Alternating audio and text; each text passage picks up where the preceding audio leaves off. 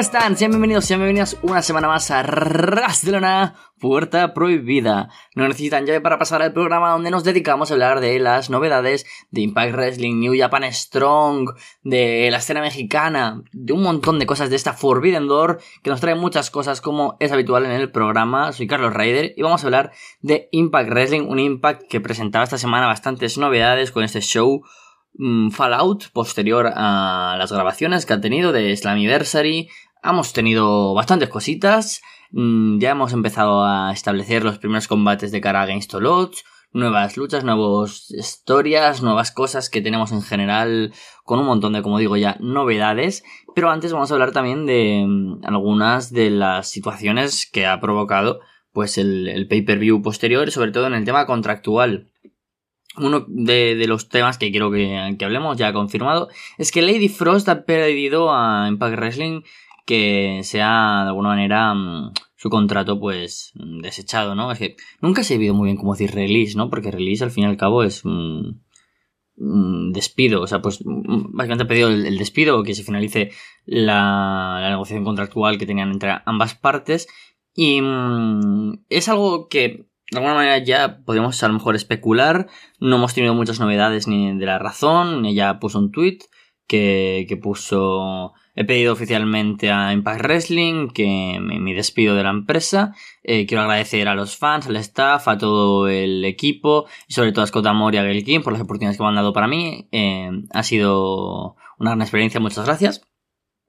Y es que es verdad que la luchadora no había tenido em, demasiadas oportunidades desde ese debut que tuvo hace aproximadamente un año, pero su contrato, que fue a lo mejor hace seis meses, solo tiene esta rivalidad con Giselle Show, que todos pensamos que era el inicio de algo mayor para ella. Tuvieron ese combate final eh, como equipo dentro de Multiverse of Matches en el fin de semana de WrestleMania, y ese literalmente ha sido el último combate de Last Dance para Lady Frost, una luchadora que creo que es realmente muy buena y que me parecía un buen fichaje. De hecho, de estas luchadoras de la generación en WA, donde salieron gente como Camille, Kylie Ray y Tasha Steels. Eh, Kylie Ray no, perdón, Kylie Ray no. Pero Lady Frost eh, sí. Es una luchadora pues, que me, parecía muy interesante, ¿no? Que además, pues, llevaba poco en el circuito del wrestling. Si no me equivoco, debutaba hace 3 o 4 años, pero sin embargo, había debutado con, mucha fuerza y desde estos eh, episodios, ¿no? Que recuerdo en, en WA pues mm, me había resultado muy curiosa y tenía muchas ganas de, verla en Impact y es una pena. Sinceramente yo creo que ha pedido la marcha de la empresa debido a que ha sentido que no habían oportunidades para ella, es verdad que ahora mismo había mucha competencia y a lo mejor no se esperaba estar en un undercard o a lo mejor que no habían todavía suficientes historias. Es verdad que esto pasa con otros luchadores. Ojito, llevo ya anunciado un tiempo con John Skyler, un luchador que yo amo, que idolatro, me parece buenísimo, que ya está apareciendo en New Japan Strong y no me extrañaría en absoluto que también pidiera su marcha de Impact. De momento esta es la de Lady Frost, una baja que no es sensible, pero que de alguna manera nos sigue dejando un roster que se va acortando y acortando y eso me preocupa. Veremos qué es lo que ocurre con el roster de Impact en general porque... Mm, económicamente es verdad que Impact no es una empresa que digamos que sea de lo más prolífera, ¿no? En sacar un gran dinero y como ya sabemos que, o sea, es, difícil, ¿no? Que Impact pueda capturar a muchos luchadores de el mercado tanto de los grandes nombres como de independientes porque de dinero pues no tienen tanto y tienen otro tipo de contratos, etcétera. Por ejemplo, pues a lo mejor podemos ver a luchadores que atraviesan a Forbidden Door por un tiempo determinado para formar parte del roster y así no tienen que pagar un contrato a larga duración, etcétera. Mucho por pequeños contratos de 3 a 6 meses, apariciones políticas como las de Blake Christian, como la de Alex Zane.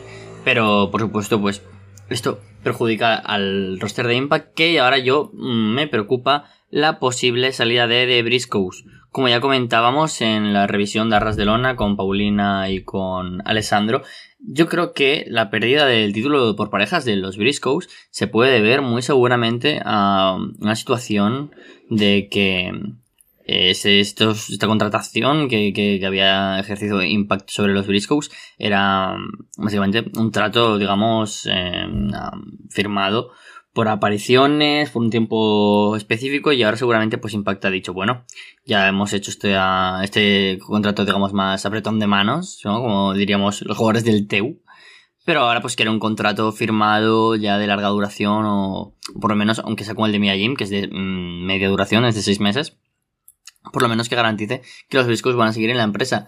parece que esto no será así. Mm, puede ser que de cara al próximo evento de Ring of Honor haya un cambio en el paradigma, ¿no? Para Tony Khan y ahora haya dicho, joder, pues sí que merece la pena tener los Briscoes, mm, los incorporarán en All aparecerán en Forbidden Door. Mm, hay muchas dudas sobre esto y además es que el propio programa hicieron un anuncio que no sé si es que han tenido que cambiar sobre la marcha porque mm, a mí me da que es algo que estaba ya pensado. En el Impact de esta semana se anunció un combate entre Honor No Humor contra eh, los Good Brothers, James Storm, en representación a The Wildcats de Wildcat hoy, American Most Wanted, eh, ya que Wildcat Chris Harris no puede mm, luchar desde hace tiempo, está retirado. Bueno, ahora comentaremos un poco de ese ángulo. Y anunciaron también a los Briscoes dentro de ese equipo, algo que me extrañaba mucho, porque digo, no tiene sentido entonces que hayan quitado a los Briscoes los campeonatos por parejas de Impact, y sin embargo, pues no, posteriormente tuvimos un segmento de ataque por parte de todo el Honor No Humor para finalizar eh, acabando una lesión de rodilla sobre Mark Briscoe de la misma manera que sacaron de televisión así a Heath Reino. Reino, por cierto, que, que yo creo que aparecerá quizás próximamente ya en televisión, pero bueno, que mientras tanto, como ya comentamos hace, no sé, muchos programas, eh, está ejerciendo también un rol de producción, así que pues, si no, no penséis que ese es un caso de alguien que se va a desligar de la empresa, eh, todo lo contrario, es que cada vez está más ligado también dentro del el asunto de producción y por supuesto, pues entonces el tema de los Briscoes me preocupa. Yo creo que es muy posible que la relación acabe pronto. Hemos visto en Impact que han pasado ambas cosas, que cuando algo se ponía un poco peliagudo, se han acabado marchando y han sido muchas ocasiones con bajas sensibles. La de los Briscoes ha sido breve y no lo sería, pero sí que es verdad que de alguna manera parecía que van a ser como el estandarte de esta división por parejas, que ahora mismo tiene muy buenos nombres y que tiene una salud que mm, goza de una pronta recuperación, ¿no? Enseguida suman nombres nuevos y cosas interesantes. Pero parece que los Briscoes podían ser como los que ejercieran de, cabezas, ¿no? Dentro de esta nueva división y ahora no lo parece tanto. Yo creo que precedentes como el de Alexander, por ejemplo, mm, nos dicen que podría ir bien y podría haber una contratación y que ellos se sientan cómodos en la empresa, porque es algo que parece que sí que ha sido así. Pero claro, luego vemos cosas como lo de Jonathan Gresham, ¿no? Que al fin y al cabo, aunque él se sienta cómodo, pues la empresa como el Ring of Honor representa algo muy importante para él y con los Briscoes, por supuesto. Todo está en las manos, yo creo que de Tony Khan actualmente. Veremos qué es lo que nos cuentan de, de, esta actualidad, ¿no? De ahora mismo de, de los Briscoes. Vamos a hablar ya rápidamente de algunas cositas que tuvimos en, en el show de, de, esta semana de Impact. Como decía, es el Fallout del pay-per-view. Fue una cosa que yo creo que nadie esperaba que Impact Wrestling hiciera un show tan bueno, porque con tanta carga de nostalgia, pues uno a lo mejor esperaba que Impact jugara más simplemente pues, hacer un show homenaje bonito, pero sin embargo pues hicieron un gran, gran show. Eh, ¿Cómo abrió, por supuesto, el, el, el pay-per-view? Digo, perdón, el, el show post-pay-per-view con Honor No Humor, los que para mí fueron pues y siguen siendo para el dolor de Paulina uno de los, que, los equipos y de los luchadores en general que ejercen más el rol de ser los que de alguna manera manejan con mayor facilidad los mejores momentos de, de, de Impact semanalmente. Tuvimos un segmento hablando de que eh, básicamente que apareciera el Hebner, que apareciera Dilo Brown, que apareciera Tracy Brooks, pues que no era justo, que mm, todo esto era porque iban en contra de Ring of Honor. un momento muy bueno, sabemos que Matt Taven es experto en decir punchlines, dijo que él no había matado a Ring of Honor, él había salvado Impact Wrestling de la mediocridad, me encantó, y que había traído uno de los mejores momentos de la historia de Impact, etcétera, etcétera. Aparecieron entonces American Most Wanted, eh, tuvimos ahí un, lo que se venía, un brawl tremendo para el propio James Storm y para Chris Harris al que iban a comérselo,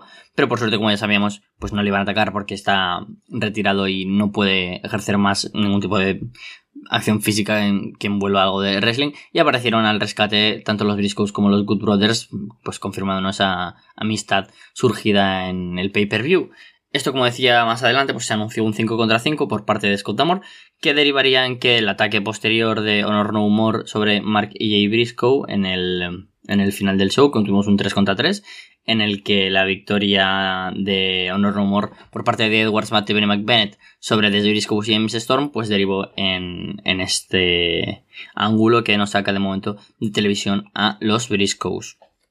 Yo creo que es interesante la manera en la que lo han hecho, es, es de alguna manera justificable, pero yo es que directamente habría evitado este anuncio. Mm, es verdad que fue breve, que fue por un día, pero bueno, no sé, un poco extraño. Yo, por lo menos como fan que lo ve desde fuera y no solo el producto, se me hizo un poco extraño. Veremos a quién ponen ahí, porque es uno de los combates principales de Honor No Humor, de Against Odds, y Honor No Humor vienen ahora de una derrota. Yo pondría a lo mejor a Reino de regreso, mm, se justifica narrativamente y casi poéticamente que ellos se perdieron el combate de Slammiverse en el que seguramente iban a estar, pues ahora serán los que reemplacen a los Briscoes en Against All Odds. Si no, pues a lo mejor me gustaría, como comentaba también en la revisión del pay-per-view, que una pareja clásica, ¿no? Que veamos a otra, ya hemos tenido a gente como Nick Aldis o David Richards, pero hay mucha gente importante en la historia, ¿no? Sería bonito quizás tener a Hernández y Homicide, ¿no? A los LAX sería súper, súper guay. Ya está aquí James Storm en este show. Veremos a ver cómo, cómo lo compaginan con un roster que, como también comentaba hace segundos, cada vez es más corto. Y por lo tanto, eso nos lleva también a que Against Lots esté confirmando una cartelera que tiene pinta, como suele pasar en estos eh, eventos de Impact Wrestling de, de YouTube Ultimate Insider y de Impact Plus, de posteriores a los pay-per-views, ¿no? Que más o menos, pues, las revanchas y continuar historias y que sea como añadir un pequeño epílogo a cada historia.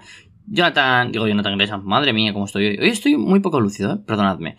Eh, Tess Steels opta de nuevo al título contra Jordan Grace o ejerce su cláusula de revancha. Y, y, por supuesto, pues yo aquí imagino que Jonathan, otra vez Jonathan Gresham, por Dios, quiero decir Jordan Grace y me sale todo el rato el nombre de su marido, que Jordan Grace retendrá y posteriormente irá por una Mia Jim que tuvo un buen combate contra Chelsea Green en el eh, opener del show. Yo considero seguramente que, mm, que Diana Purazzo y Chelsea Green, las cuales se han aparecido juntas y ya tuvimos previo al pay-per-view alguna aparición que parecía que la alianza se estaba de nuevo retomando, la historia fuera de Kayfabe de que son mejores amigas. Me encantaría que fueran por la división por parejas, a la que ahora se suma de nuevo eh, Giselle Show, la cual también quiero aplaudir, que esta semana pues ya aprovechando que estamos en el Pride Month y ha tomado ejemplo para mucha gente joven en un mensaje precioso súper bonito y muy importante diciendo que ella es una mujer trans y que apoyaba a todo el mundo que, que se sintiera que no le corresponde su género con el que nació. Así que muy bonito eso por parte de Giselle Show, toda una referente en, en la lucha LGTBI, que se suma a otras luchadoras muy importantes como Naila Rose, como Ed Surreal, dentro de la lucha también de las mujeres queer en el wrestling. Parece ser que Giselle Show será quien, de momento, todo apunta, luche junto a Tenil Dashwood contra Weir Rosemary, la luchadora líder de este, este, de este decay que se la pela que, que esté ahora con, con, con Talla.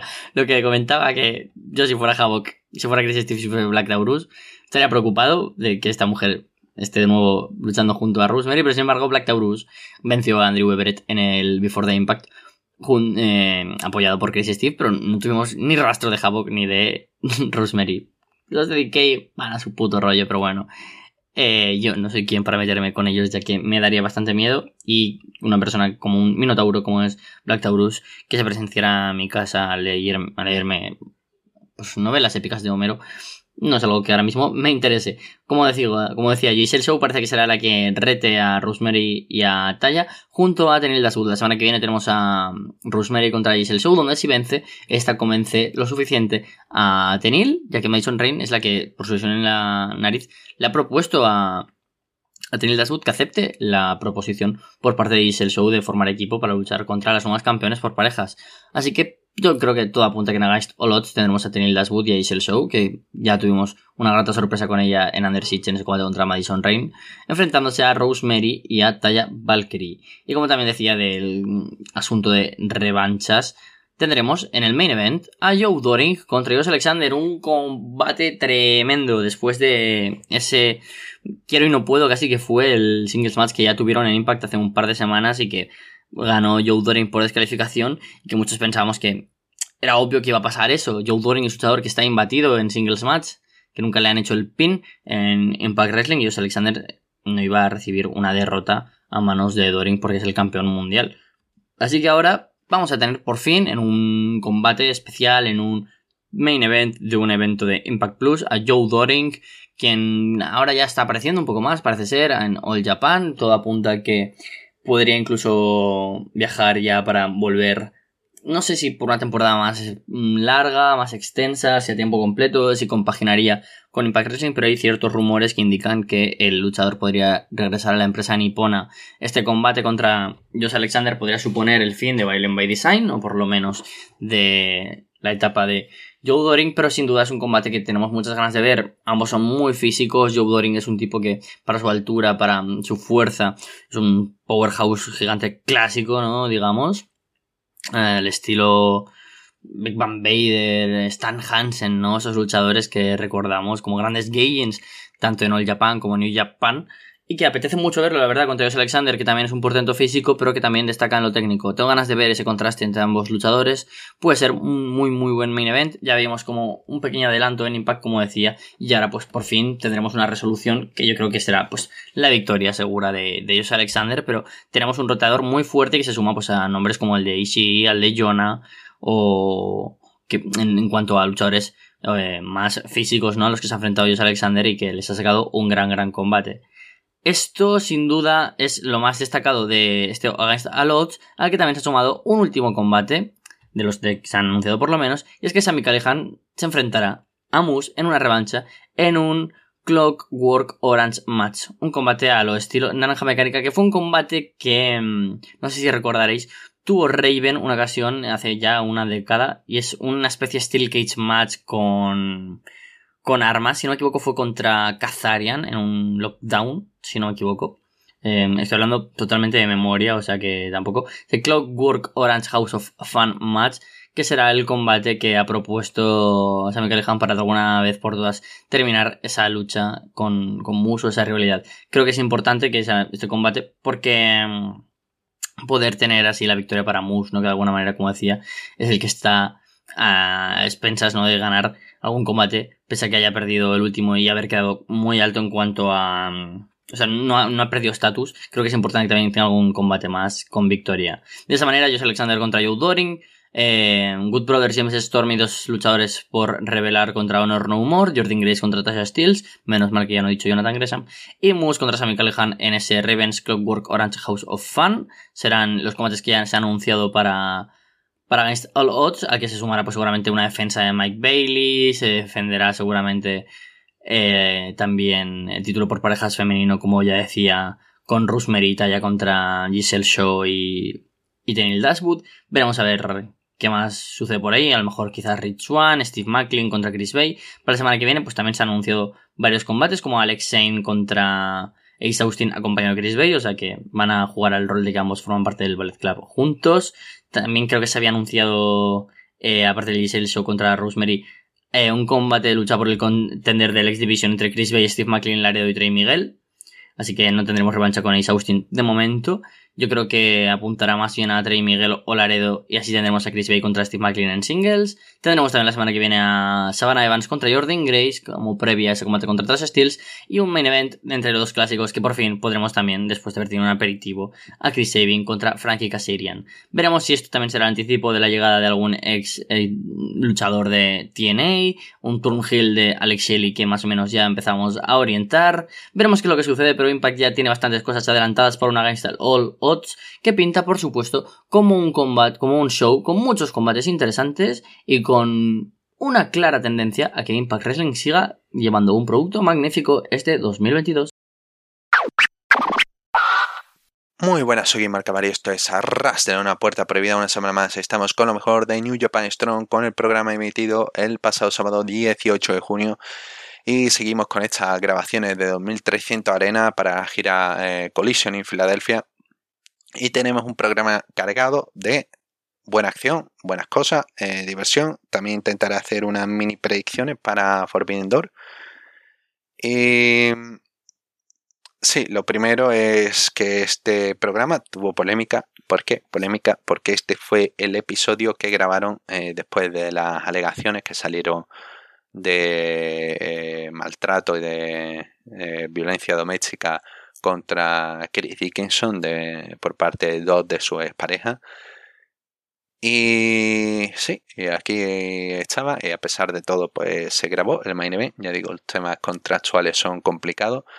Y Chris Dickinson, pues nada, comentan, al principio no están haciendo la previa, eh, tanto Ian Riccaboni como Alex Kosloff, y comentaría, no, parece que Chris Dickinson está escalando la, eh, está escalando eh, la escalera de, de, New Japan Strong. Y es como, va a ser que no.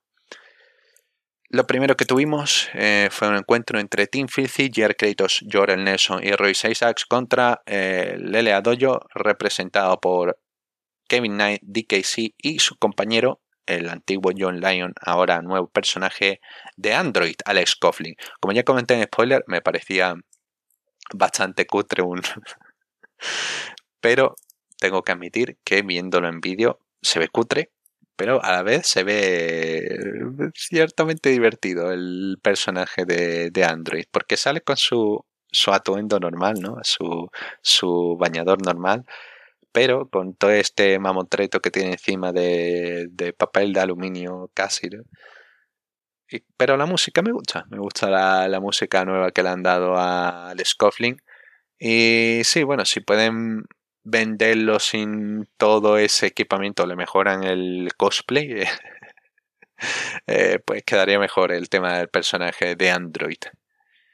Y para hacer una primera presentación tengo que admitir que estoy un poco, un poquito, levemente decepcionado por el tema de que no quedase eh, por encima de, de Jar Kratos. Jar no te hace falta venderlo porque el tipo es una, es una pura bestia, ¿no? Lo ves y dices, vaya, es un animal. Pero eh, Coughlin, si lo estás vendiendo como de Android, bueno, tiene momentos durante la lucha donde puede llegar a superar hasta los, a los eh, fácilmente a West Coast Wrecking Crew, a Nelson y a Isaacs, los levanta con good, eh, con un good range suplex y con un, doble un doble backdrop. Pero me hubiese gustado verle más dominante, sobre todo con Jared Kratos. Tiene un par de interacciones en las que bueno, se van a golpes y en ocasiones dominado, en otras no, pero me hubiese gustado que eso hubiese más dominante, ¿no? Si estás debutando al personaje, que se vea como que la auténtica máquina de matar. Sobre la lucha, está bien, entretenida. Em, ya digo, Team Filthy eh, tienen su manera de trabajar encuentro multitask y siempre me resulta eh, divertido, siempre eh, está bien verlo. Y Sí, Night y DKC siguen creciendo, siguen cada uno acostumbrándose ¿no? más a su a su punto, a su donde se sienten eh, que pueden crecer en su zona de confort, cada uno está encontrando y me gusta cómo van evolucionando. Em, sobre la lucha, eh, ya, digo, hay buenos momentos. Eh, el, el LA Dojo posando, ¿no? Como Team Filthy, luego Team Filthy los ataca, aplican deadlift suplex eh, a todos los rivales y luego posa Team Filthy, el cual me, sacó una sonrisa. Hay un momento en comentarios que Enrique Boni dice eh, Alex, Alex Coughlin, hombre, medio hombre, medio máquina, para no sé, me sorprendió el comentario teniendo en cuenta de que era la primera vez que había visto al Scoffling como de Android, ya hablando de que es medio hombre, medio máquina. Y entramos en el debate de ¿se considera un Android o un cyborg? Pero bueno, eso lo dejamos para otros episodios para continuar, eso puede dar para más horas. Y, em, sí, un encuentro entretenido donde Kratos también tiene su momento para ser una bestia y donde Coblin, aunque ya digo que no se ha visto demasiado, me hubiese gustado que se viera también más como una máquina, eh, tengo que admitir que hay momentos en los que eh, queda genial cuando levanta pulso sobre su hombro a, no me acuerdo si era a Isaac o a Nelson, creo que era Nelson, para que eh, Kevin Knight le golpee con un dropkick y quedó fantástico y no sé, fue, fue brutal. No, fue a Isaacs, creo que fue a Isaacs. El caso, el encuentro termina con Nelson y Isaacs haciendo equipo, consiguen superar al equipo de Kevin y DKC, aquí preparando para el torneo ¿no? de los nuevos campeones Strong. Eh, consiguen rematar a DKC con un combo de dropkick más Brainbuster, cuenta 3. Y mientras ring, Coughlin y Kratos pelean, eh, se, pegan a tope. Eh, Kratos conecta un Superman Punch, pero Coughlin puede introduce a Coughlin al ring. Coughlin aleja a los West Coast Wrecking Club o los aparta. Siguen peleando, parece que toma la delantera y bueno, los separa Kratos hace un amago para entrar. Eh, me gusta. Em, tiene potencial hecho de encuentro de no solamente Strong, me gustaría que fuese encuentro de pay-per-view, pero si lo hacen encuentro de Strong, pues no me importaría siempre y cuando le den la importancia de un main event en uno de los episodios. Pero sí, muy interesante. Luego lo siguiente que tuvimos fue Arilla Daivari contra Delirio. Y. A ver, ¿cómo, cómo defino esto? Eh, Delirio hizo la, mejor aparición que pudo hacer Delirio. Eh, no que sea horrendo, pero eh, Delirio. Y tiene su personaje, pero tengo que admitir, tengo que admitir que lució bien, sin problema. Este encuentro fue eso, fue bien, fue correcto, sin nada demasiado negativo a destacar. Fue un encuentro ligero comparado con anterior, comparado con resto de la cartelera, donde bueno, Arilla y Bari, por un lado, aparte de esto. Eh, me sorprende que estaba haciendo el eh, tryouts, estaba haciendo los intentos para ser productor de WWE, pero bueno, aquí está en New Japan Strong todavía con estas grabaciones. Y sí, este encuentro es más para tirar de personaje, tirar de ser encuentro más ameno. Con Delirio siendo su locura, gritando que literalmente no se escucha qué dice ni, ni qué le responde Daivari. Un Daivari que viene con un personaje que se debate entre ser Hill, después de lo que pasó con Kevin Blackwood cuando atacó, entre ser Hill, Babyface está ahí, pero aquí es totalmente Hill, ¿no? Y utilizando las cuerdas, intentando todo para atacar a Delirio. Eh, y Delirio pues respondiendo con lo suyo, mordisco a la mano, etcétera, etcétera. Eh, la serie de electros continuos en los que aleja de Kozlov, bueno, no sé si Kozlov o Ricaboni hacen comentarios de Rocky Romero le va, le va a demandar por los Forever, por quitarle el, el, Forever, ¿no? Para hacer Forever Electrops. Y sí, encuentro que bastante ok. La recta final se pone interesante cuando la ofensiva de Daivari es muy buena y en el final consigue aplicar un par de movimientos que quedan fantásticos, como ese Hammerlock Lariat que me encanta. Pero eh, parece que Delirium va a responder. Eh, consigue, eh, consigue atacar durante un momento, pero Daivari lo detiene con un tremendo, tremendo, tremendo super kick. Hammerlock Lariat y cuenta 3. Y sí, buena lucha. Me gustaría ver más avance en el personaje de Ibarri. No sé si lo tendremos. No sé. Eh, me gustaría verlo, pero eh, ahí queda. La incógnita en el aire. Lo que sí tuvimos fue un gran encuentro después del descanso. Brody King contra Jake Something. Jake Something luce como un animal. Esto fue eh, Big Guys Doing Big, big Guy Things. Esto fue tipos enormes haciendo lo suyo, ¿no? Eh, pegarse, ser eh, increíble. Y la gente, Jake Something llega a ver con la gente, empieza a gritar lo suyo de What's my name? Y la gente, Something. Queda bastante bien, ¿no? a pesar de que hay momentos en los que la gente está más calmada, no hace tanto grito, pero sí que está, recibe apoyo. Y Brody King, pues, está encontrando su manera de desarrollar encuentros en Strong, que es ataca rápido, ataca fuerte e intenta buscar el finisher lo más pronto que pueda. Y aquí Jake Something, pues nada, está intentando también responderle continuamente con el Powerbomb y están ahí en esa pelea. Y queda muy bien, queda muy bien. King queda como dominante y Something como alguien de que puede recibir el castigo y aún así puede devolverle más. Hay un momento que me gusta que está aplicando Brody King el combo de Tenry, ¿no? De puñetazo y chop. Eh, se lleva a una esquina a, Something, toma distancia y parece que va a atacar, pero Jake Something corre a toda potencia, Spear queda eh, genial el momento. Eh, Jake Something se gana mucho el apoyo de la gente, hace un suicide dive por encima de la tercera cuerda E intenta Black Hole Slam, el finisher, pero eh, Brody King esquiva, conecta un Laria, Gonzo Bomb y de verdad la, la recha final un poco... Eh, un poco de la nada, un poco... Me hubiese gustado que hubiesen tenido un poquito más de momento para desarrollarlo, un minuto o dos, pero igualmente es genial y lucha recomendada, bastante buena, bastante agradable de ver, eh, cortita, creo que son menos de 10 minutos. Y tras la lucha, Brody muestra respeto por su rival con un empujón y ahí queda esta historia. Y dicen que Brody King sigue demostrando cosas en New Japan, así que a ver si le, si le dan algo, si le dan alguna cosita más para hacer. Lo siguiente que tuvimos fue el main event. Chris Dickinson contra Hiroshi Tanahashi. La gente cuando sale Dickinson pues se ve que no, no está muy emocionada. Ya me dirás tú por qué. Ya me dirás tú por qué.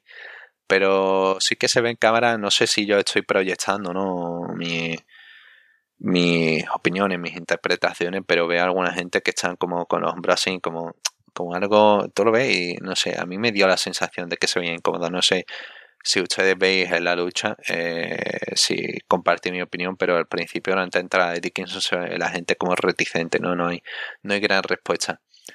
Y aquí hace una, una frase, hace un comentario y Enrique Caboni de no peleas contra Tanahashi a menos de que estés bajo contrato o él algo en ti. Es como, eh, ok, eh, no sé, eh, que... Ah, no sé, sigo pensando en esa frase.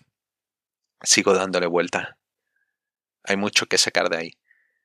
El tema, la lucha, realmente la lucha es divertida, bastante bien y lucha destacada. Diré recomendada, pero como es la situación con Chris Dickinson, pues creo que no la voy a recomendar, pero si queréis verla, no entiendo, tendréis buen rally y si no queréis verla, también lo entenderé. Em, la gente está encantada con Tanahashi. Este es uno de esos encuentros que Tanahashi realmente está intentando poner a alguien over y aquí Dickinson toma el papel de Hill, lo cual, viendo sus circunstancias, pues es entendible, ¿no? Para que la gente responda, pero también eh, incómodo, incómodo. Igualmente lo que hace para conseguir Hill y Hit, ¿no? Para conseguir que la gente responda es atacar la pierna de Tanahashi y hacer mucho el air guitar de una manera un poco eh, un poco, no sé, llega a ser pintoresca. Eh, aquí hace un comentario, un inciso de Enrique Boni, eh, indicando que eh, él tocaba el bajo y parece que está tocando más el bajo que el air guitar, entonces ahí queda. Y Dickinson pues está constantemente atacando a Tanahashi. bueno, el momento en el que empieza a hacer el Dickinson el primer air guitar sería un gif gracioso, de no ser por las circunstancias, en otras circunstancias hubiese sido y también en otras circunstancias donde te visas y no te dice un strike. Pero bueno, eh, la lucha de Dickinson atacando la rodilla de Tanahashi y Dickinson utilizando algunos movimientos clásicos de New Japan como el Mutal Lock, como el STF, el Mutal Lock, eh, con Keiji STF de eh, Chono buscando crossface, etc. Buscando movimientos así importantes para tocarle la moral a Tanahashi, ¿no? De gente de New Japan. Y Tanahashi pues resistiendo siempre hacia atrás. Eh, comenta Riccaboni, no, Tanahashi deja que su rivales guíen el ritmo de la lucha. No, no comentes eso, porque no. Pero bueno, ok, entiendo, ¿no? Es alguien que trabaja más a la contra. Pero me dice un poco como, wish, ese comentario está cerca de, de romper el kayfabe. Eh, el encuentro está bastante bien. Eh, trabaja pierna y también algunos momentos que quedan muy fluidos. Tanahashi conecta un high fly flow cuando Dickinson está de pie, pero Dickinson le da la vuelta y consigue levantar a. consigue caer Tanahashi sobre Dickinson. Dickinson da la vuelta cuando toca la lona y lo transforma en un figure four muy fluido, muy limpio y gran secuencia. Eh, Tanahashi consigue igualar atacando la rodilla derecha, entonces los dos quedan un poco cojos. Y nada, e intenta Dickinson Brainbuster, pero Tanahashi se transforma en Twist and Shout, seguido de otro Twist and Shout usando las cuerdas. Remata Slim Blade, High Fly Flow, cuenta 3, Tanahashi ofrece a mano a Dickinson, la levanta a enseñar respeto abrazándole, como, oh, el público lo va a recibir bien. Se ve que Tanahashi no, tendría mucha idea, ¿no? Eh, claramente de lo que estaba pasando. Y el público, pues bueno, responde, aplaude, gracias a Tanahashi algo, no del todo. Y Tanahashi agarra el micrófono tras la lucha, finalmente ha regresado a Estados Unidos, agradece por estar en el show, todo el mundo es increíble y se disculpa porque su inglés llega hasta ahí. La gente le grita, It's okay, it's okay. Muy divertido el momento. Air Guitar cierra el show. Y sí, una edición bastante buena de New Japan Strong que nos deja cositas interesantes. Pero también de, nos deja un futuro. futuro. Algunas figuras interesantes ahí posible. Brody King, que puede hacer Tanahashi con Strong que pueden hacer, que pueden llevar a Coughlin y a Kratos. Y también para el torneo por pareja. Y tenemos spoiler, pero voy a dejarlo para la semana que viene, hablar sobre spoiler brevemente al final del show. ¿Por qué? ¿Por qué? Porque, porque tenemos Forbidden Door y brevemente quería dar unas pequeñas predicciones, ¿no? Porque es un show que ha tenido diferentes problemas. He visto gente diciendo, no, ¿por qué no ha participado algunos talentos? ¿Por qué no han participado otros? Es como, hay lesiones, hay circunstancias y hay... Es complicado. El eh, show de principio es complicado de buquear cuando tienes dos empresas y tienes que decir quién queda over por encima de otro, ¿no? Y eso siempre es una discusión entre empresas. ¿Qué pasa sobre eso? Pues sí, ese punto queda ahí. Y sobre predicciones, bueno, cambio última hora, em, cambio de todo, de no sé si ha habido más baja, pero sí, voy a comentar alguna, alguna lucha. Eh, tenemos eh, alguna, algunas predicciones, ¿no? Tenemos las participaciones de eh, el L.A. Dojo, Alex Coughlin, DKC, Kevin Knight y Yuya Mura contra Mascaster y el The Gun Club. Encuentro en el que creo que Coughlin va a conseguir la mayor, el mayor el mayor apoyo del público, seguramente pueda eh, llamar mucho la atención. Uemura, em, Uemura es posible que también lo, genere, pero sobre todo quiero ver al público reaccionando genial con Coughlin. Y sí, tengo bastante ganas de ver eh, este encuentro. Eh, también eh, Bishamon tendrá en su aparición Hiroki Goto Yoshihashi contra Kitty Marshall y Aaron Solo. No espero mucho de esta lucha, simplemente victoria para Chaos y que Hiroki Goto tenga su, aparición en Estados Unidos, que tanto quería eh, el pobre. Keith Lee Swerve contra Suzuki 1 de Desperado y Kanemaru. Encuentro de Desperado y Kanemaru eh, está complicado, ¿no? De que Desperado se lleve el pin, pero sí lo veo que Kanemaru se lo lleve. Sobre todo teniendo en cuenta la historia, ¿no? De que Swerve y Keith Lee están ahí, eh, se tira floja de compañero o no compañero. Así que quizá obtengan la victoria aquí y siguen las discusiones. Eh, veo prácticamente no robar la victoria de, de Swerve a Keith cuando aplique un Spirit Bomb o algo así. Eh, Ballet Club contra los denominados Dudes with Attitudes, en el cual veo una victoria eh, para la gente de Steam, ¿no? Steam y compañero. Y sí, quizá eh, aquí hay un inciso porque esto es regrabado, ¿no? Después de después de que se conociese lo de Hiromu, lo de Hiromu Takahashi. y sí, eh, o trabaja más, es que no, no, no, puede, no puede, no puede grabar el nada. Eh, sobre esta lucha, pues entiendo que que irá ¿no? con Steam, Victoria, Steam y Darby Allin y quizá como hay uno, al parecer hay uno de los hermanos Jackson, creo que es Matt el que está más o menos lesionado, pues puede que sirva también para construir una lucha por equipos, entonces sí, sobre todo por el fantasma, ¿no? que creo que debería estar protegido de cara al G1 y no tener una derrota aquí, aunque un show interpromocional, yo que sé, si hace un pin Steam, pues no creo que le, le dañe mucho la, la, a la figura del fantasma ahora mismo.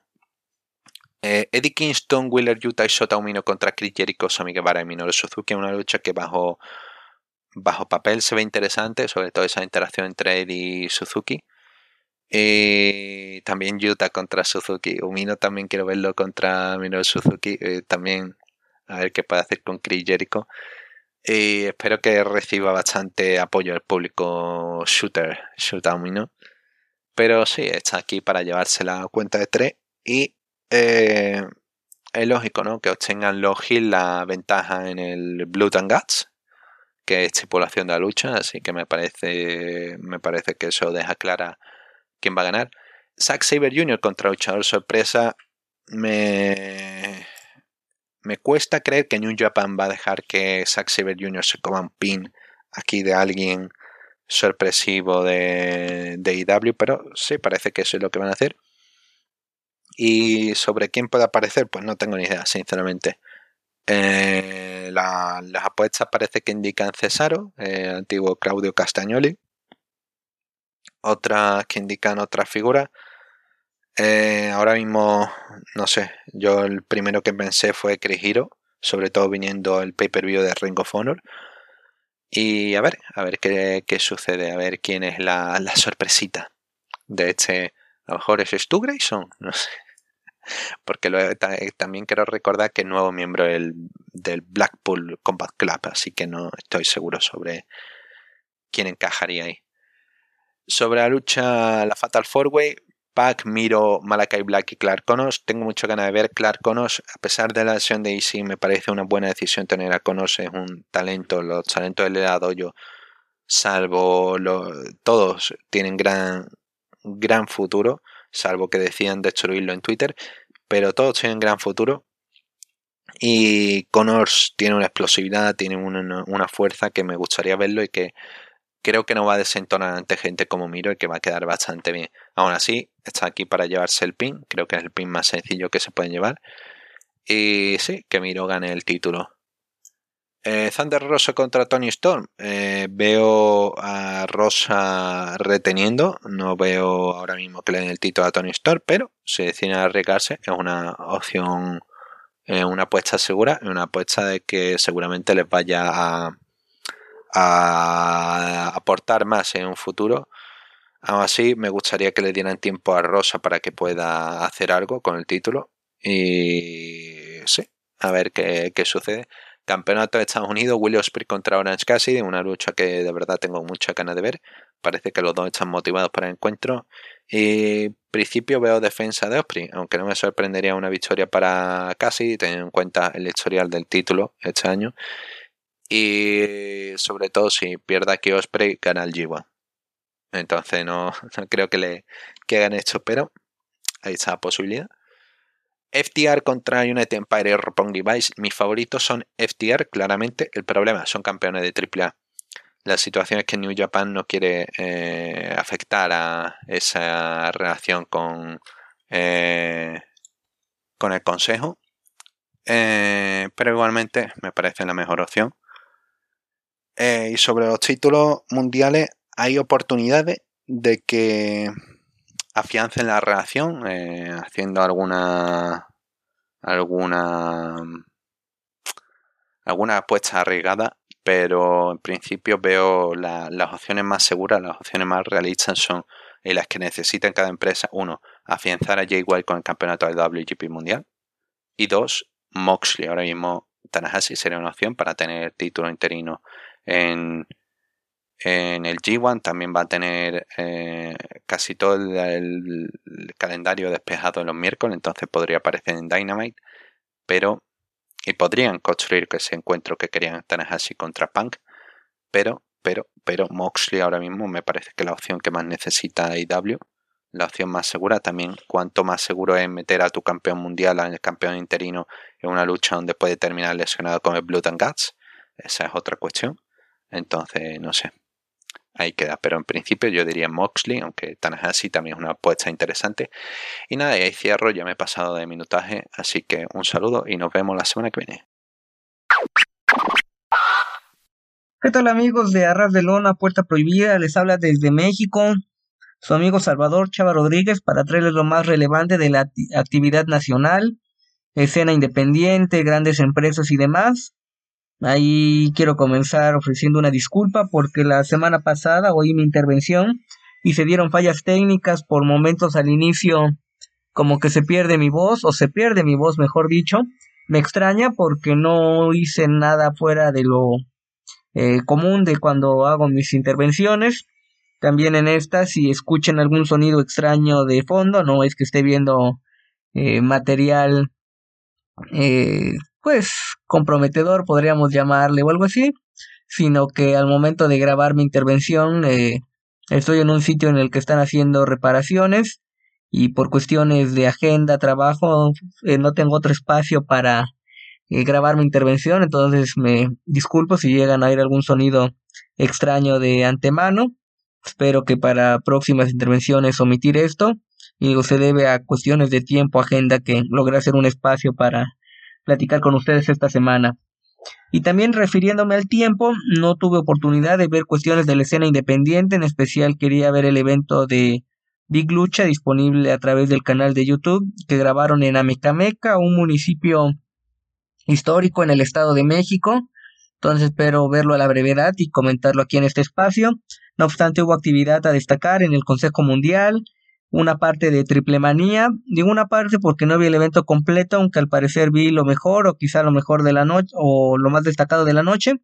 Entonces vámonos con actividad del consejo. Funciona en streaming que próximamente estará disponible en diversas plataformas del Consejo Mundial en convenio que tienen con el Consejo Mundial para transmitir las funciones en su canal de YouTube. Me animé por una lucha que aunque fue buena, no llegó al nivel de lo que esperaba, pero lo vamos a comentar un poquito más adelante. Combate de tríos para abrir la noche el pasado viernes en la Arena México, segunda eliminatoria de la Copa Dinastías. Empezó el evento con Hombre Bala, Junior y Robin, que son los campeones en parejas de la Arena Coliseo, acompañados por otro monarca, el campeón nacional ligero, Panterita del Ring Junior, en contra de Enfermero Junior, Nitro y Ryder. Buen combate, creo que para abrir en especial las acciones aéreas de Panterita del Ring Junior son espectaculares. No se le daría el de novato del año porque debutó el año pasado, hace año y medio al menos con ese personaje, pero un hombre con grandes cualidades, una lucha de inicio correcta, nada del otro mundo, pero que se agradece el trabajo de los seis y triunfo para el equipo de campeones.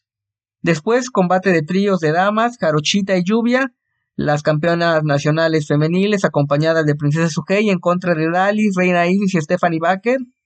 Creo que las mujeres en general del consejo están en un gran momento, difícilmente muestran una mala lucha, aunque este combate se enfocó a la rivalidad de Jarochita y Reina Isis, ellas se encargan de definir el combate, gana Jarochita, se hacen los retos y Parece que va a ser un hecho, al menos por los retos, falta la firma que uno de los combates estelares en el aniversario del Consejo Mundial, la función más grande del año, el equivalente a una triple manía, WrestleMania, eh, Wrestle Kingdom, dependiendo de la empresa, pues va a ser una lucha de máscara contra máscara, que es difícil de pronosticar porque Reina Isis le acaba de, digo acaba porque fue relativamente reciente la máscara vaquerita, y Jarochita con la oportunidad de ganar una máscara y como campeona establecerse como luchadora en, solitario estelar.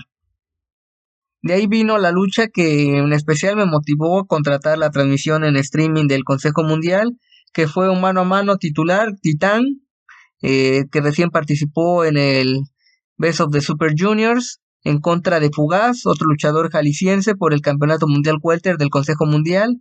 Un combate bueno, pero que se notó en el caso de Fugaz la inexperiencia. Creo que Titán nos ha regalado en fechas recientes mano a mano bastante buenos, en especial ese que tuvo en contra de Místico por el campeonato universal.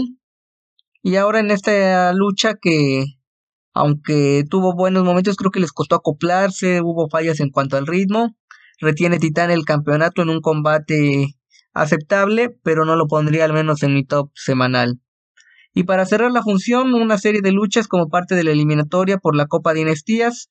Primer combate, los ingobernables, diagonal hermanos Chávez, derrotan a Blue Panther y Dark Panther. Creo que aquí lo más destacado fue la reacción del público para un Blue Panther, un veterano, más de 60 años y sigue cautivando al público. Y los hermanos Chávez con una racha de victorias hasta ese momento eh, total, ¿no? Días previos, y se los comenté en ese mismo espacio, habían hecho una defensa del campeonato de parejas del Consejo Mundial en contra de Guerrero Maya y Star Junior y aquí avanzaban para seguir en el tono de la Copa Dinastías. Después tuvimos a Gran Guerrero y Último Guerrero superando a los Gemelos Diablo.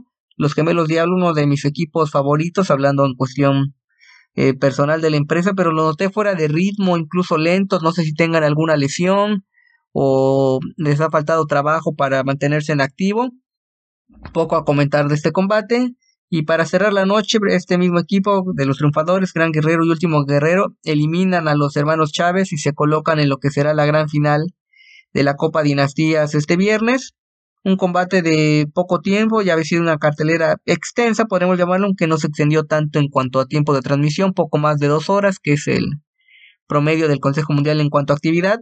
Y deja una final interesante por el historial Euforia con rival en el ring de los guerreros y el Soberano Junior que estuvo fuera de actividad varios meses por una lesión y en esa etapa fuera criticó cómo se estaban dando las cosas en el consejo, señalando Último Guerrero que era un hombre con más poder del que podría percibirse en la empresa y que parte de las salidas crisis, podría usar comillas para usar ese término del Consejo Mundial, se debía a Último Guerrero, entonces creo que aprovechando parte de ese historial podemos ver una lucha bastante interesante, incluso agresiva para ver quién define la copa. Me mantengo como favoritos a la cuestión personal nuevamente, a Euforia y a Soberano Junior, pero vamos a ver qué ocurre y lo comentaremos aquí.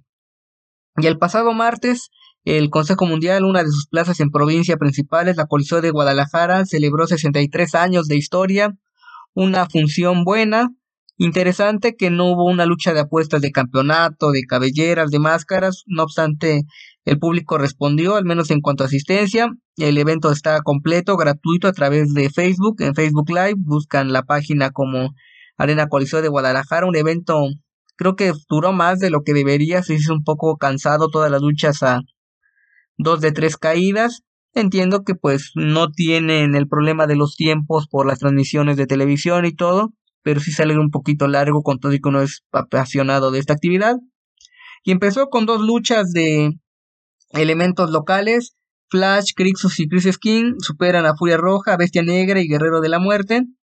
Una lucha buena, me sorprende tanto esta como en la segunda, que aunque se maneja el personaje de rudos y tienden a, ser agresivos, los golpes y todo, muestran buena técnica, el público encendido, respaldando al talento local, ya después las principales con gente de la capital de Ciudad de México.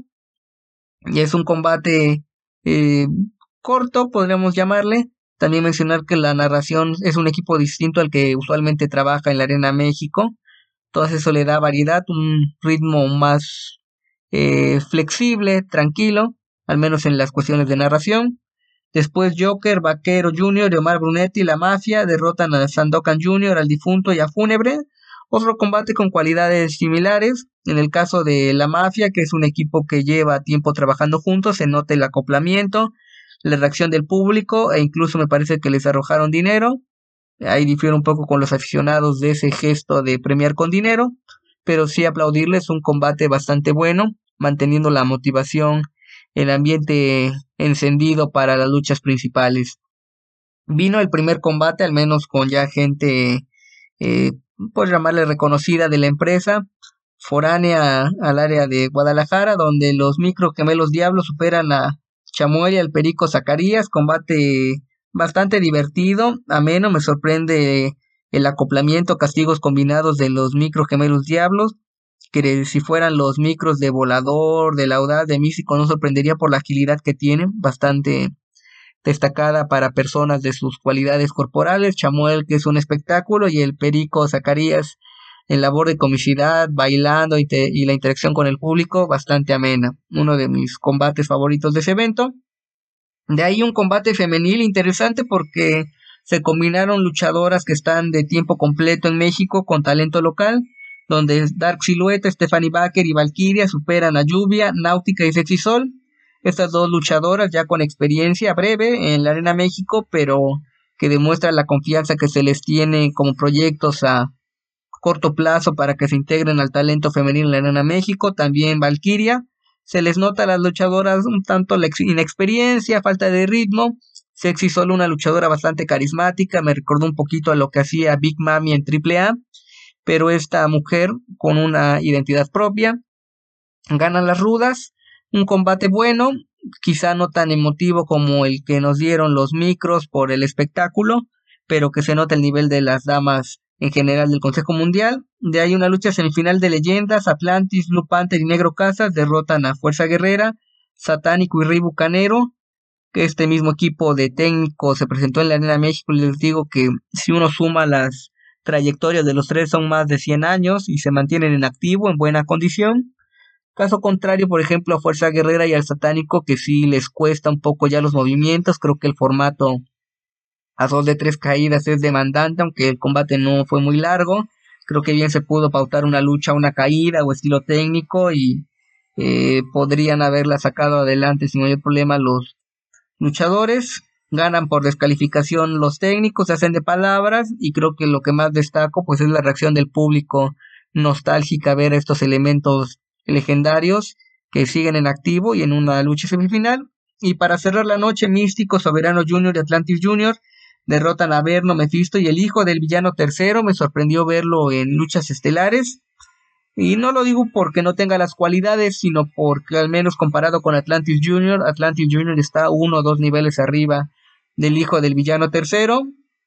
Combate correcto, dinámico, algunos lances, el público apoyándolos.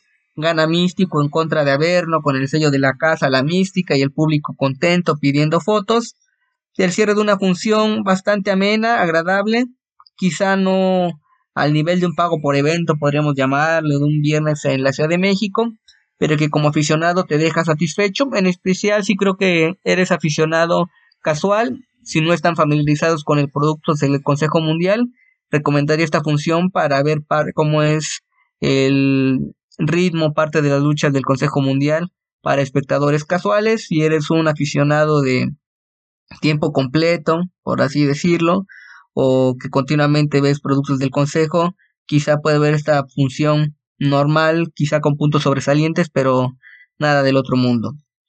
Y termino esta semana hablándoles de Triple Manía en Tijuana. Lo que les voy a comentar es de la transmisión por el canal Space, no contraté el streaming. A pesar de que para la gente que estuvo presente y vio el evento completo dicen que la mejor lucha fue la de Fénix unificando el campeonato latinoamericano y crucero. No me quiero extender mucho en esos puntos porque cuando lo vea, pues se los comentaré aquí a detalle, daré mis impresiones.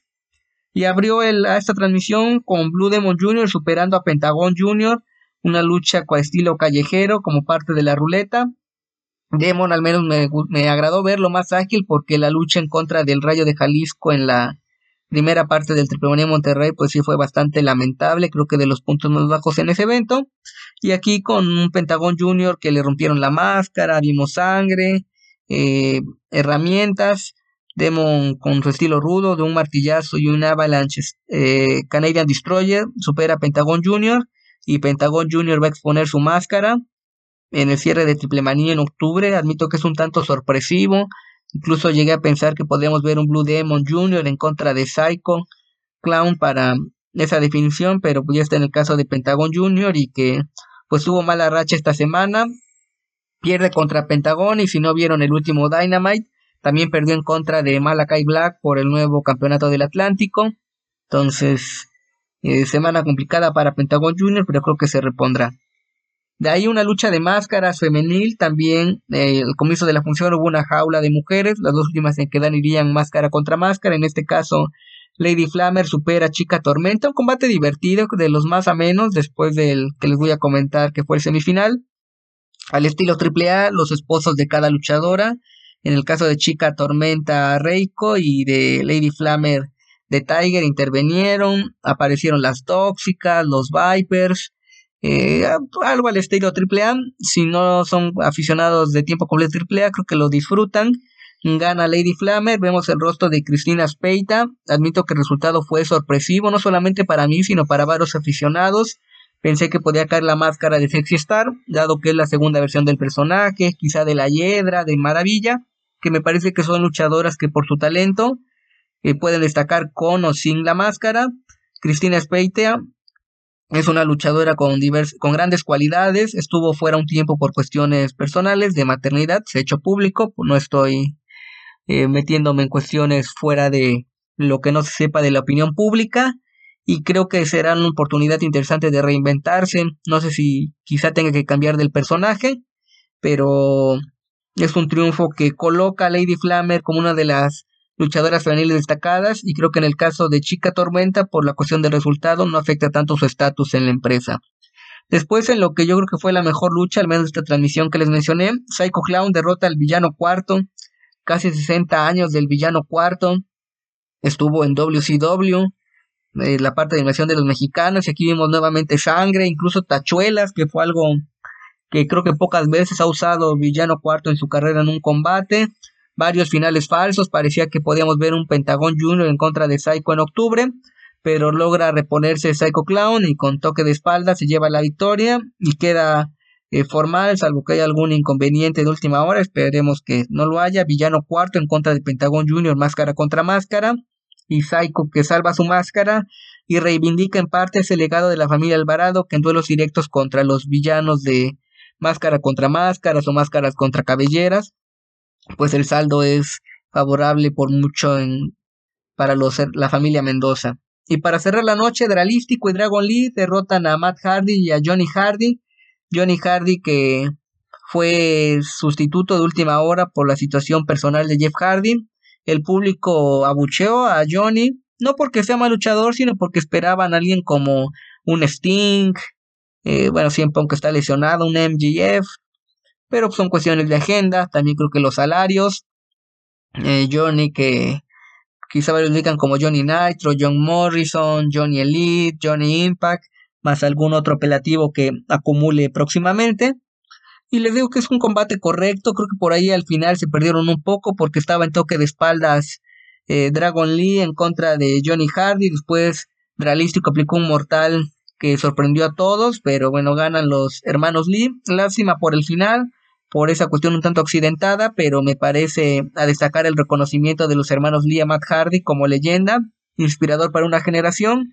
Y creo que ojalá veamos a Jeff en la empresa que supere sus cuestiones personales, porque el hecho público que se inspiró como luchador por el trabajo de los mexicanos, por un psicosis, por la parca, la primera versión, Adolfo Tapia, Rey Mysterio Jr., etcétera. Entonces este es mi reporte de la semana. Sigan al pendiente de la lucha mexicana. Los invito a que lean mi columna semanal en www.tuplandejuego.com.mx. Hablo de boxeo, lucha libre, artes marciales mixtas, dependiendo del caso. También los invito a adquirir mi libro de perfiles de luchadores. Olvidemos el circo, maroma y teatro de Victorial Gato Blanco. Está disponible en Amazon México, Librerías del Sótano. Me pueden contactar a través de redes sociales para que les envíe un ejemplar autografiado y, distintos puntos de México como del extranjero sin mayor problema puedan adquirir su libro. Y síganse cuidando que esta situación de la pandemia no termina. Sé que es un tanto incómodo traer el cubrebocas y seguir los protocolos, pero es por ser buenos ciudadanos y evitar que siga propagando una enfermedad que, si se dan las condiciones eh, en contra, puede ser letal en muchos casos. Entonces, esto es todo por mi parte. Síganse cuidando. Un abrazo y espero hablar con ustedes la próxima semana. Saludos. Muy buenas, soy Gamer Cabar y esto es Arras de una puerta previa. Una semana más vamos a hablar de a lo mejor de NWA, la empresa del bueno de William Patrick Corgan, que nos trajo el pasado martes 21 eh, de junio un nuevo episodio posterior a Always Ready, con más consecuencia. Y vamos a pasar sin más a hablar del programa. Un programa bastante resumido, 40 minutitos. Y aún así, tuvo bastantes cosas, pero poco wrestling. Como ya sabéis, eh, programas con poco wrestling no suelen ser de mis favoritos. Eh, pero bueno, vamos a hablar sobre el show. Eh, al principio tenemos a Tyrus hablando con Kyle Davis. Kyle Davis lo recibe en el ring. Quiere entrevistar porque oh, mandó a Mims al hospital después de la lucha que tuvieron Always Ready. Y parece que Kyle Davis está, está contento, lo, dice con una efusividad, ¿no? Como, oh, ha mandado al hospital a, a Mims. Y Tyro básicamente pide un minuto de silencio por Mims, que estará eh, fuera de acción, ¿no? Se burla así. Y la gente aplaude a Tyrus. ¿Por qué aplauden a Tyrus? No entiendo, no entiendo pero al parecer a la gente le gusta eh, el campeón televisivo de NWA. Y hablando de su título, recuerda que eh, ya ha conseguido 7 defensas, por lo tanto puede canjear el título, la cláusula Lucky 7, puede canjear el título para una oportunidad de campeonato mundial, pero no lo quiere canjear. Dice que sus hombros grandes son grandes, puede llevar dos títulos y que no necesita suerte. Literalmente dice que no necesita suerte para canjear la cláusula Lucky 7. ¿Qué? Ese es el motivo. Mm. Y nada, básicamente de que eh, no quiere canjear, que quiere ser campeón mientras tiene campeonato mundial televisivo. Entonces, ¿para qué sirve la norma? Si pueden hacer lo que les dé la puta gana. hablando, hablando mal. Eh, disculpa, pero ¿para qué sirve? ¿Para qué sirve establecer esa norma si ahora llega y Tyrus puede hacer esto, ¿no? Y dice, no, yo quiero retar el título, no sé qué, pero no quiero dejar el cinturón. Entonces, ¿para qué, es lo que consigue con el campeonato televisivo? ¿Cuál es el objetivo? Si la, primera vez que se ha llegado a, una norma que se estableció y que es la primera vez que se va a aplicar, y ahora la primera vez que se va a aplicar, saltan con más historias, pues no, no lo entiendo. Y bueno, de que hoy tendrá un combate en el main event junto con su compañero Sion, el cual está centrado a reencontrar a su padre. Y bueno, le queda un último escollo y saluda a su primo Trevor Murdoch, el campeón mundial televisivo, que si la semana pasada estaba haciendo una promo tras eh, bueno, tras una promo sin público, en el ring con el público vacío, pues en este show tenemos la gran cantidad de 0 minutos con Trevor Murdoch, campeón mundial. Lo siguiente que tuvimos, eh, por algún motivo, emitieron los tres últimos minutos de la lucha entre Camille contra Kylie King de Always Ready, eh, lucha que ya comenté, que quedaba recomendada. Y Camille sale a hablar sobre eh, sabe hablar sobre la lucha y cómo lleva un año como campeona, ha derrotado a gente como Leila Hirsch, Melina, Chelsea Green, Kylie Ray, eso solo en WWE y también ha defendido el título por todo el país. dice, no es lo políticamente correcto, pero eh, hacedme zoom al pecho. Y el cámara va corriendo a hacerle zoom para ver cómo le ha dejado marcada a Kylie King después de la lucha. Y no hacía falta que hiciera zoom. Desde lejos ya se veía el cuerpo, eh, veía magulladura después de la lucha con Kylie King. Se ve que fue un encuentro complicado. Eh, físicamente no tuvo, le pasó factura. Comenta Camille que respeta a su rival y es la primera vez que le pide que pase, eh, porque es la primera vez que se ha enfrentado a alguien así. Kylie King llega, llega vestida para luchar y Camille le dice, no, ¿por qué vienes así? Y Kylie King responde, porque I'm always ready. Mi reacción es, no, el pay-per-view ya ha pasado, lo utilice. A no ser que esté eh, tirando hacia la Cardona Family, no, no utilices el, el, el nombre, no utilices el, la gracia, ¿no? Bueno, ok, lo perdono, lo perdono. Pero es un momento que me, de verdad que me, me llevé las manos a la cara, ¿no? Es como cuando las películas dicen el título de la película. Y bueno, Camille recuerda que Kylie King entrenó con Bully Ray, que ambas comparten misma mentalidad de luchar al límite, que se ha ganado su respeto. Eh, aquí Kylie King también comenta que tiene su que también fue una lucha complicada y que eh, la respeta y aquí es cuando eh, los neandertales del público saltan y salta uno gritando Fuck her. Le dice Kylie King, cálmate, cálmate. Y luego grita este energúmeno, ah, uh, I respect, I respect, eh, I respect, you know.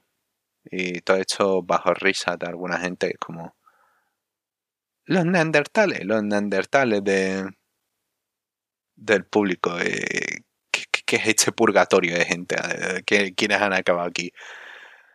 Bueno, Kalin King cree que eh, Camille la subestimó, pero hizo lo que quería, ganar o perdiera, demostró de que iba seria por el título en WA, colisionaron en el Ready a pesar de que vienen de caminos diferentes, y comenta que podría haber ganado la lucha.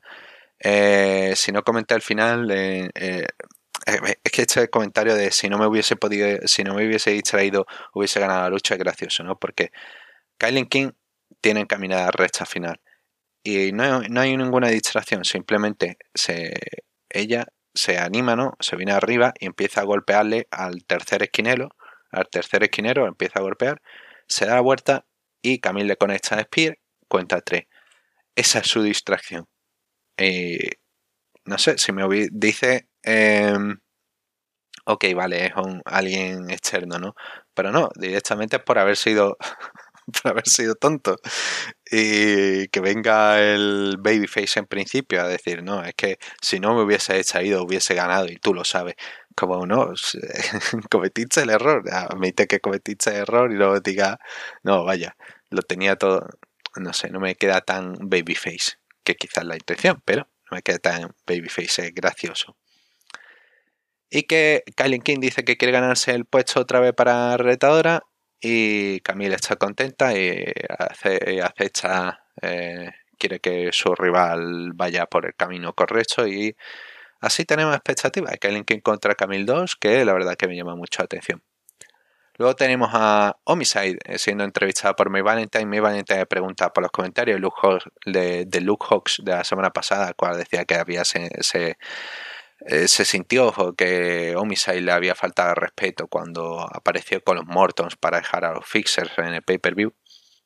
Y Homicide actúa como, no, yo no he escuchado nada, no he escuchado ningún comentario de Luke House y que, bueno, eh, está contento de que Luke saliera a defenderle, pero eh, este no es el momento de, de ser alguien así, ¿no? Más más sensible, más eh, está sorprendido ¿no? por, por los comentarios de Luke Hawks, pero él está centrado ahora en el título, quiere seguir defendiendo y aceptará cualquier rival de cualquier lugar.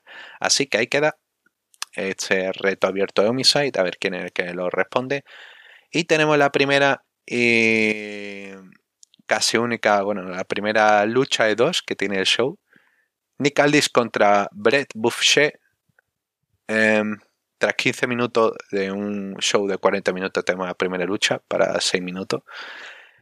Y este encuentro pues tenemos a este chico Brett Boucher que se hace llamar eh, The Quad Daddy porque nunca se pierde el día de piernas, según el comentarista, según Joe Galley, lo cual es el peor apodo que haya visto en mi vida, porque tampoco luce muy impresionante de piernas y tampoco luce muy impresionante de tren superior. Entonces, ok.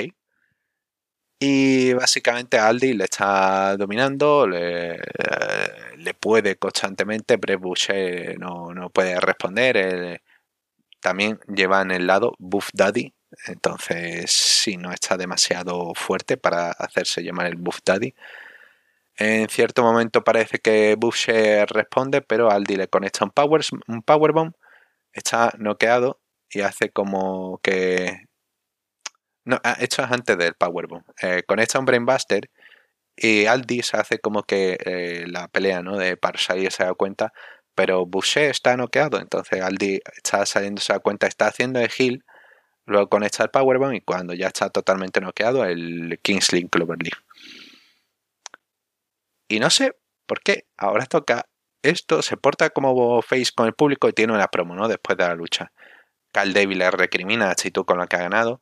Que quizás al perder el título, el perder la lucha por el título le ha, afectado. Y Aldi dice: No, en el, negocio uno es víctima de su propio éxito. Eh, uno siempre hace lo correcto, pelea contra todos, pone over. Pero lo único que importa es que al final siempre hay un parásito, siempre hay el objetivo de alguien que quiere eh, subirse a tu éxito. Yo levanté en WA y hay alguna gente aquí eh, que piensa que pueden quitarme el puesto. Eh, deben saber que en el fondo no hay nadie mejor en WA que pueda luchar, hablar y, pelear y que nadie está a su altura. Y sobre el campeonato mundial, eh, a Trevor Murdoch. No hay no hay excusa, ganó Murdoch, a pesar de que él estuvo cerca de ganar cuando lo tenía un Figure 4 en el Cloverleaf. Pero Murdoch consiguió la victoria, así que si quiere una lucha contra 1-1 para pasar de campeón de papel a un campeón de real, a un, perdón, a un campeón real, sabe dónde buscarle. Esto es como ¿por qué toca reseteo ahora de... Están haciendo cosas que no entiendo por qué. Quiero decir, le... Aldis le dan el turn babyface hace un par de meses con esta historia con Tom Latimer.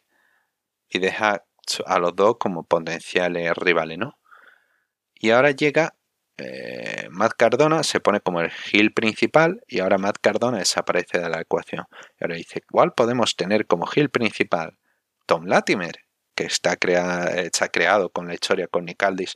No, vamos a hacer que Tom Latimer pase a ser babyface. De la noche a mañana. Y ahora Nick Aldis, que era nuestro principal babyface, vamos a hacer que empiece a hacer el turn heel. ¿Qué es esto?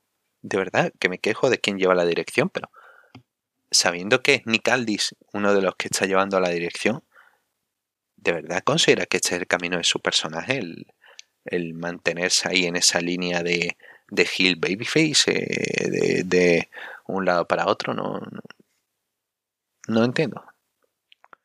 Pero bueno, lo siguiente que tuvimos es eh, eh, divertido porque normalmente cuando pasa el segmento te pone lo siguiente, tal persona. Y aquí ponen Coming Up Next, Jack Stein. Y nunca un mensaje me dio tanto miedo. Pero bueno, ahí está Jack Stein eh, siendo entrevistado por Kyle Davis. Eh, básicamente se adjudica de que Always Ready fue un éxito gracias a él. El campeón más dominante, el campeón de NWA eh, más dominante, el campeón nacional. Impone más que el campeonato mundial. Y aparece Eric Jackson, el joven luchador de 18 años que debutó hace un par de semanas y quiere un uno contra uno. Dane le recuerda que le hizo un squash, que le derrotó en menos de un minuto. Y Jackson, eh, nada, que quiere otra oportunidad.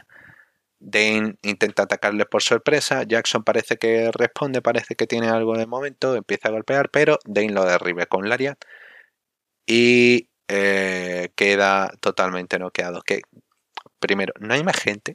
Segundo, utilizar a este chico como pidiendo oportunidad cuando hay otra gente que tiene más, más nombre, más experiencia, más cosas. Ok, no, no estoy cerrado a oportunidad, pero de verdad tu manera de crearlo es hacerle perder un momento en menos de un minuto y ahora eh, un squash, eh, bueno, no es ni un squash porque no es una lucha oficial, simplemente quedar como, como un perdedor de que vaya, te ha pegado el área a, a casa y nada, y no. No sé qué es este rival para la amenaza, Jack Stein, ¿no? Es como eh, tu rival, tu amenaza es literalmente alguien que no te va a costar nada, alguien que no va a ser difícil, pues no hay emoción. Lo, aquí lo gracioso es que cuando Jack Stein se marcha hay un único niño que se acerca para intentar eh, chocar más la, la mano, ¿no? El, estrechar la mano de Jack Stein, pero Jack Stein pasa porque es un Hill y no sé, me parece adorable el momento del pobre niño ahí acercándose como, bueno, a ver si consigo algo y se lleva nada. Lo siguiente que tuvimos es eh, May Valentine entrevistando a PJ Hawks sobre la lucha con Homicide del pay-per-view.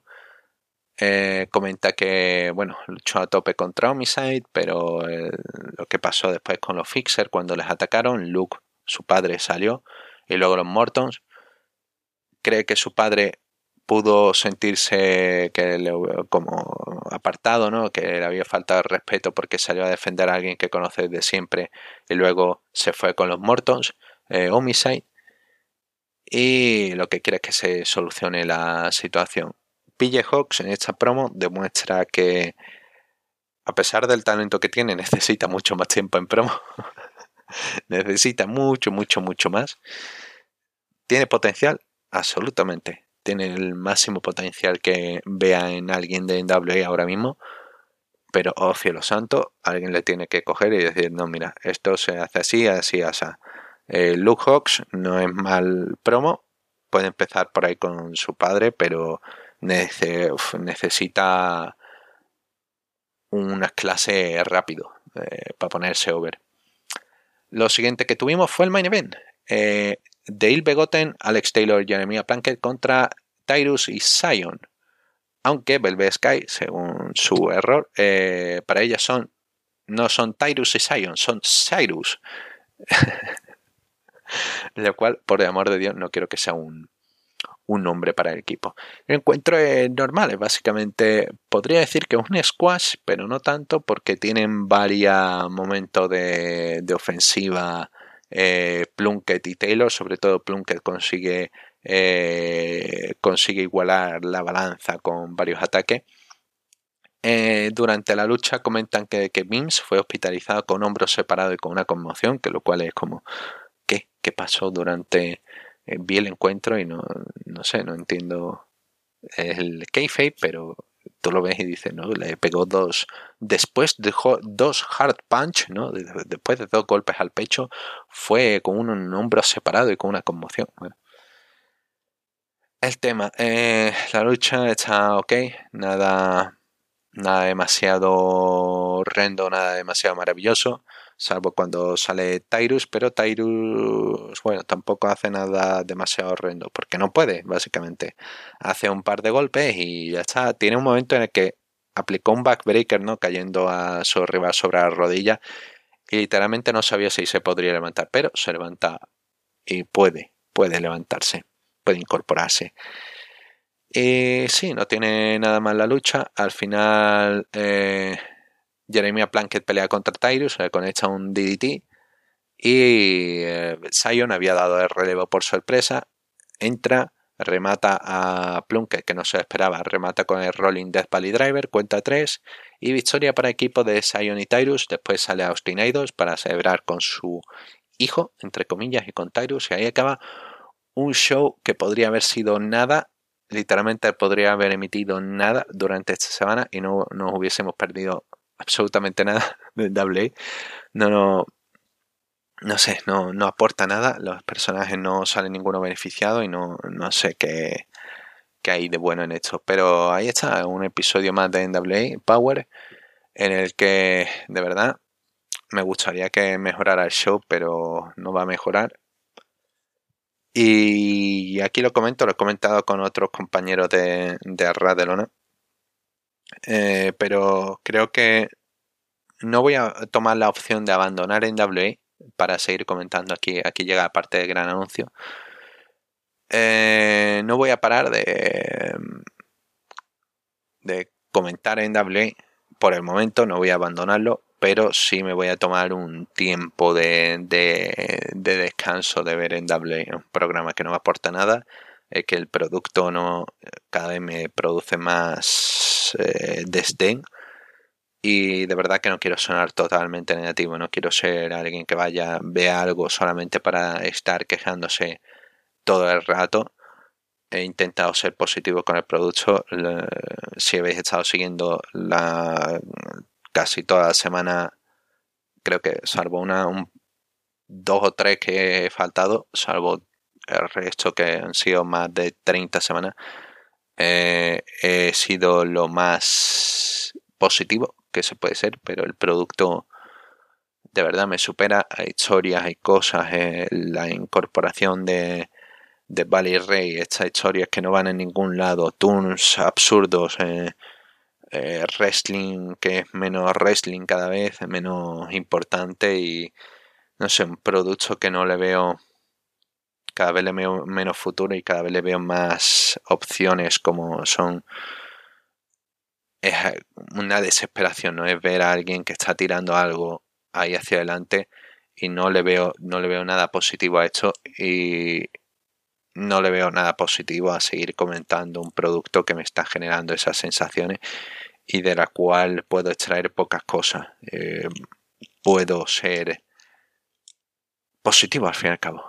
Quiero pasármelo bien viendo las cosas y no quiero pasar rato pensando esto podría ser mejor porque no es mejor, porque estoy tragándome semejante encuentro que no es divertido, no es interesante, donde todo es insulso, donde la historia no da igual, no, ninguna va a parar a ningún lado, ninguna realmente importa.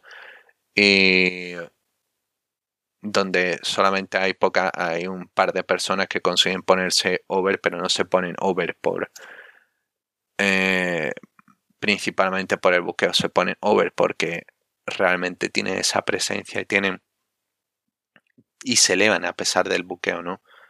eh, esa gente como Camille, que bueno, eh, un ejemplo de que el buqueo lo ha favorecido, pero Camille tenía una obra de estrella que ha conseguido capitalizar.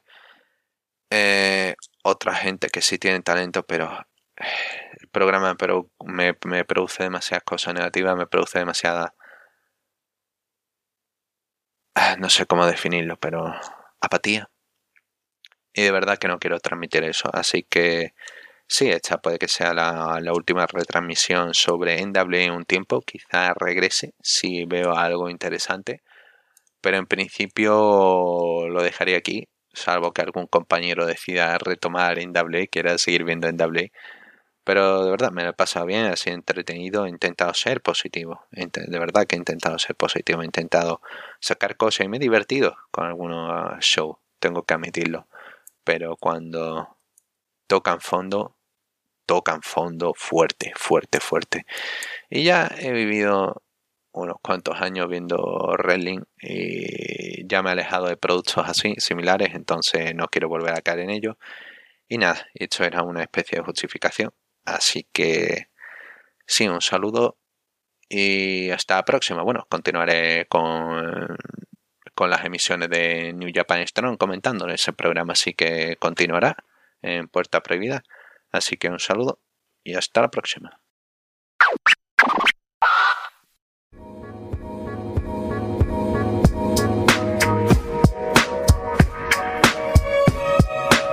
Luego tenemos otro mensaje de un luchador antiguo de Impact, en este caso es Kurt Angle, que envía el mensaje desde tu teléfono, ¿no? Porque se graba además en vertical y súper pixeleado, ¿no? O sea, ustedes me ven aquí, ¿no? Nos ven a nosotros en las cámaras. Hay mejor calidad en este programa que de un ex campeón mundial, ex medallista olímpico eh, de oro, ¿no? No sé si está grabando en un celular de 2010 cuando era campeón mundial de Impact. No sé qué pasó con Kurt Angle. Pero bueno, el mensaje es bonito, ¿no? Dice sí, que Impact, eh, mucho- muchos besos, abrazos y poco más, pero un poco más de calidad, señor Kurt Angle. Al menos en horizontal grábese. Es que es Impact, bu. tenía que ser bajo presupuesto. El, el hombre estuvo ahí en la empresa, él sabe que esto no, no, nadie se va a quejar de eso en esta Habrá pensado- por lo menos ahora- que ahora esté que lo dices. Habrá pensado Kurt Angle, voy a enviar un video que se vea mal para que no quede como que muy... eh, que no contraste mucho con el resto del show, ¿no? Habrá pensado que todavía Impact tiene la producción que tenía hace 10 años cuando estaba él trabajando en la empresa. Yo creo que Claro, sí, yo creo que sí. Habría sido bonito que dijera, bueno, un saludo a mis amigos Easy 3, Eli Drake, Matt Hardy.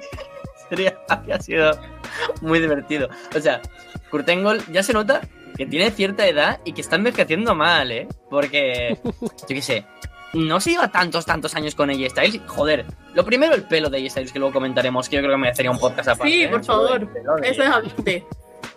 pero ves cómo se curran los vídeos de, del mensaje. Y Kurt Angle es literalmente como si Impact hubiera pagado un cameo para que lo enviara. ¿Sabes? Y Kurt Angle, hostia, a ver, Impact Wrestling no me suena. Será alguna empresa pequeñita de, no sé. Feliz cumpleaños, le